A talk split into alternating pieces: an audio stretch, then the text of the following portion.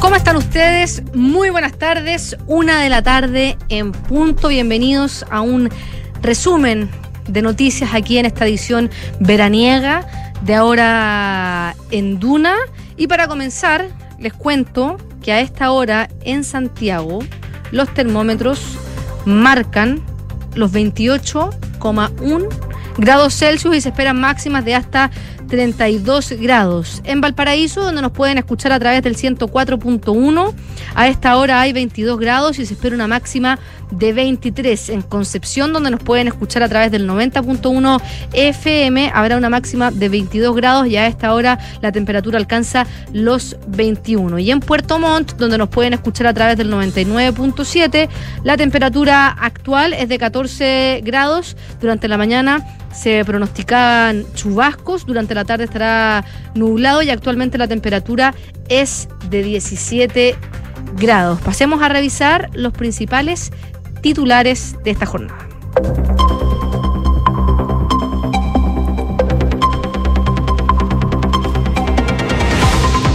El subsecretario del Interior, Manuel Monsalve, entregó un nuevo catastro sobre la situación de los incendios en nuestro país. Hoy se reportaron 60 incendios en combate y hay 140 aeronaves desplegadas en las zonas afectadas. Monsalve destacó que la emergencia no ha terminado y las condiciones de riesgo para los incendios forestales durante el transcurso de esta semana se van a mantener. Mauricio Tapia, director subrogante de Senapred, anunció que se mantendrá el estado de emergencia en las regiones de Ñuble, Biobío y la Araucanía. La autoridad además destacó que no ha aumentado el número de fallecidos y se mantiene en 24. El ministro de Vivienda y Urbanismo, Carlos Montes, dijo que como gobierno esperan que la vivienda definitiva llegue lo antes posible a cada uno de los lugares afectados por los incendios y enfatizó que no quiere dar una fecha como plazo, pero quisieran llegar a todos lados antes del invierno, pero lo ve muy difícil. Llegó a Chile un equipo de carabinieri italianos que apoyarán la investigación por el origen de los incendios. Los enviados recibidos por la ministra del Interior, Carolina Toa, se especializan en el análisis de ecología forestal y la utilización de imágenes satelitales para poder prevenir y combatir los incendios.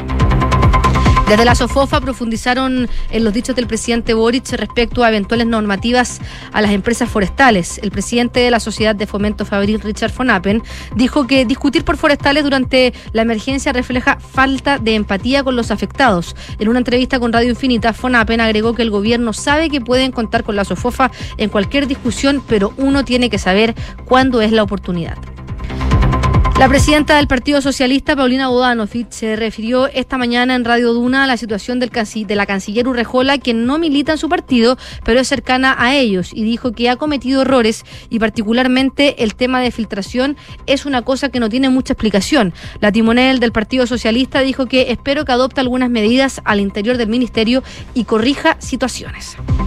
La alcaldesa de Santiago, Iracy Hasler, se refirió a la apertura de una investigación penal para indagar posibles delitos como fraude al fisco en la compra de la clínica Sierra Bella por parte del municipio. La jefa comunal dijo que desde su municipio han hecho un trabajo transparente y reiteró que están dispuestas a colaborar en las indagatorias. Nikki Haley, ex gobernadora de Carolina del Sur y embajadora norteamericana ante la ONU durante la gestión de Donald Trump, lanzó su campaña para ser candidata a la presidencia de Estados Unidos por el Partido Republicano. Haley ahora competirá en las primarias del partido ante Donald Trump, pues asegura que es hora de una nueva generación de liderazgo. Y en Argentina, denunciaron organizaciones mafiosas de llevar embarazadas rusas a ese país para dar a luz. Desde el inicio de la guerra en Ucrania hace casi un año, 10.500 mujeres rusas embarazadas viajaron al país vecino porque este no pide visa para ingresar para hacer turismo y así pueden obtener un pasaporte trasandino para sus hijos. Hoy regresa en el deporte la Champions League con los octavos de final de ida. Desde las 5 de la tarde, el PSG con Messi y Mbappé, algo complicado físicamente, reciben a la siempre candidata Bayern Múnich, mientras que el Milan hará de local ante el Tottenham en el estadio San Siro. Y la escudería italiana Ferrari presentó hoy el SF23, el nuevo monoplaza de Ferrari para el Mundial de Fórmula 1. A diferencia del resto de los equipos, la escudería italiana presentó el auto en la pista de Fiorano ante miles de tifosi y fue estrenado por los pilotos Carlos Sainz y Charles Leclerc y fue transmitido a través de las redes sociales vía streaming. Una de la tarde con cinco minutos.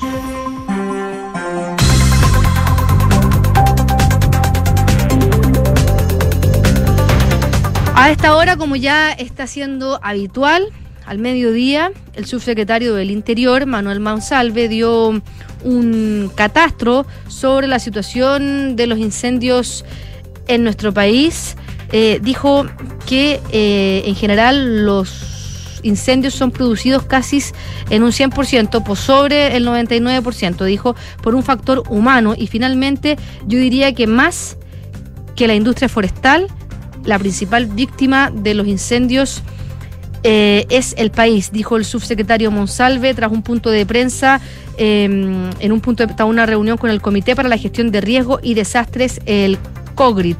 Dice que em, eh, minutos antes de, que esto, de que dijera esto el subsecretario, el fiscal nacional comentó que en la actual situación de la investigación, la industria forestal es víctima de, es víctima de estos hechos. Por eso el subsecretario dice que no son las industrias forestales las que son las principales afectadas, sino principalmente la ciudadanía. Dijo que actualmente 24 personas han muerto producto de los incendios, eh, hay personas que han perdido sus viviendas, también son chilenos, chilenas que viven en territorios afectados, así que por eso él argumentaba que la principal víctima era el país. Como se lo comentaba en los titulares, actualmente se reportan 60 incendios en combate, ya hay 140 aeronaves desplegadas en la zona. Y eh, ya con los incendios más o menos contenidos, eh, no 100% contenidos y seguramente van a seguir abriendo, habiendo nuevos focos, pero las distintas autoridades de los distintos em, instituciones del país ya están trabajando en esclarecer cómo se han, se han eh, empezado a eh, estos incendios. Y el fiscal nacional se reunió con la CONAF para trabajar en torno a estas indagatoria y dice que no se puede descartar ninguna hipótesis, dijo que quiere profundizar en la colaboración respecto a la investigación de las causas de los incendios forestales y el trabajo colaborativo tanto de parte de la CONAF como por parte de la Fiscalía. El fiscal Valencia dijo que iban a investigar con el mayor celo, la mayor rigurosidad, iban a perseguir de la misma manera a todos quienes sean autores de atentados, de amenazas contra brigadistas, de carabineros, de quienes son hoy nuestros héroes civiles y arriesgan su vida e integridad Dice, eh, hemos estado hoy día investigando básicamente el hallazgo de personas que han sido sorprendidas en situación de flagrancia provocando los incendios, realizando distintas acciones que los provocan y dijo que una vez que los incendios se apaguen van a continuar avanzando con mayor profundidad en la investigación en aquellos que hoy día aún se encuentran activos. En ese sentido dijo que no se puede descargar ninguna hipótesis investigativa hasta el momento dice que lo que como fiscalía maneja son incendios con múltiples causas, muchos de los cuales son productos de mm, la negligencia. Dice, actualmente se han registrado 31 personas detenidas por presunta responsabilidad y el fiscal precisó que esa cifra em, detalló que de hasta el, hasta el 12 de febrero 26 eh, personas pasaron a control de detención y 5 quedaron citados. Eh, se le formularon cargos a 25 de estas 26 personas, 4 quedaron en prisión preventiva, 3 con arresto domiciliario y 2 menores están internados. 16 eh, personas quedaron con medidas cautelares de menor intensidad y mm, también dijeron que eh, de ellos, de, las de los 600 incendios que han estado investigando, el 25% tiene una causa de intencionalidad y el resto son accidentales o negligencia. De manera paralela, durante esta jornada, en la región del Ñuble, la ministra del Interior, Carolina Toá, y el general director de Carabineros, Ricardo Yáñez, recibieron un equipo de tres carabinieri de Italia que llegaron al país para poder colaborar con las diligencias periciales de los incendios forestales. Este será un trabajo que hará este equipo italiano con el laboratorio de criminalística de carabineros para poder aportar en los procesos de indagatoria que lleva. Los carabinieri que llegan son el teniente coronel Renato Siunak, el capitán, la capitano Claudia Matera y el marecialo, el capo Mauricio Amendola. Son integrantes del núcleo informativo de incendios en bosques. Ellos se especializan en el análisis de la ecología forestal y la utilización de imágenes satelitales con la dinámica de fuego para prevenir y combatir los fuegos, según explicaron desde Carabineros de Chile. Estarán acompañando al Labocar durante dos semanas donde ya se están realizando labores investigativas en las regiones del Ñuble, el Biobío y la Araucanía. Una de la tarde con 10 minutos. Estás en Ahora en Duna. Hace muy poquito eh, salió una nota no sé si han escuchado o nos han escuchado a nosotros en Radio Duna contándoles sobre estos globos que aparecieron en, cielo estadounidense, han derribado, según informa eh, la Casa Blanca, tres de estos globos, eh, los han describido como ovnis. Entonces se ha generado toda una especie de histeria colectiva porque hay gente que piensa que son extraterrestres, pero recordemos que ovni significa objeto volador no identificado, entonces eh, no pueden eh, descartar que sean ovnis o que sean eh, simplemente globos. Y Estados Unidos está eh, culpando eh, hace algunos días a China de que habían entrado de manera ilegal a territorio Estados Unidos, pero en los hace pocos minutos Estados Unidos, em, a través de uno de sus portavoces de la Casa Blanca, John Kirby, dice que estos tres objetos voladores que derribaron en los últimos días no están ligados a China y podrían ser usados para fines comerciales o de investigación, algo que es totalmente inofensivo, dicen desde la Casa Blanca. Y Kirby, sin embargo, puntualizó que esa información es provisional y que Estados Unidos sigue buscando los restos de estos tres objetos para poder analizarlos y tener una mejor idea de su naturaleza. Dice, eh, Kirby dijo que por ahora está avisando que es solo por ahora, no han visto indicios o nada que apunte a una posibilidad específica de que estos tres objetos sean parte del programa de espionaje de la República Popular China o que hayan estado implicados en algún tipo de recolección de inteligencia, eh, le dijo a los periodistas. Kirby reveló que la inteligencia de Estados Unidos está trabajando en la posibilidad de que, como les decía, estén ligados a entes comerciales o de algún tipo de mm, investigación y sean totalmente benignos. Eso sí, desconocen eh, el origen. De hecho, eh, el pasado 4 de febrero abatieron un, espía chino, como ellos lo, lo, definieron, sobre las aguas del Atlántico frente a las costas de Carolina del Sur. Y recordemos, en los últimos días ha derribado tres objetos voladores en su territorio y Canadá. Eh, tras el incidente de este globo espía, el gobierno de Joe Biden acusó a China de haber desarrollado, con la implicación de las Fuerzas Armadas, un programa de globos de espionaje y que han sobrevolado más de 40 países en cinco continentes. Esa es la acusación que hizo Estados Unidos y el gobierno chino aseguró que el primer objeto derribado era un globo meteorológico que se desvió de su trayectoria y ha denunciado que al menos 10 globos estadounidenses han sobrevolado China en el último año, algo que Estados Unidos niega. Y también desde Japón han acusado que en los últimos tres años también eh, acusan que han eh, visto objetos voladores también aparentemente de origen chino en los cielos japoneses. Una de la tarde con 14 minutos.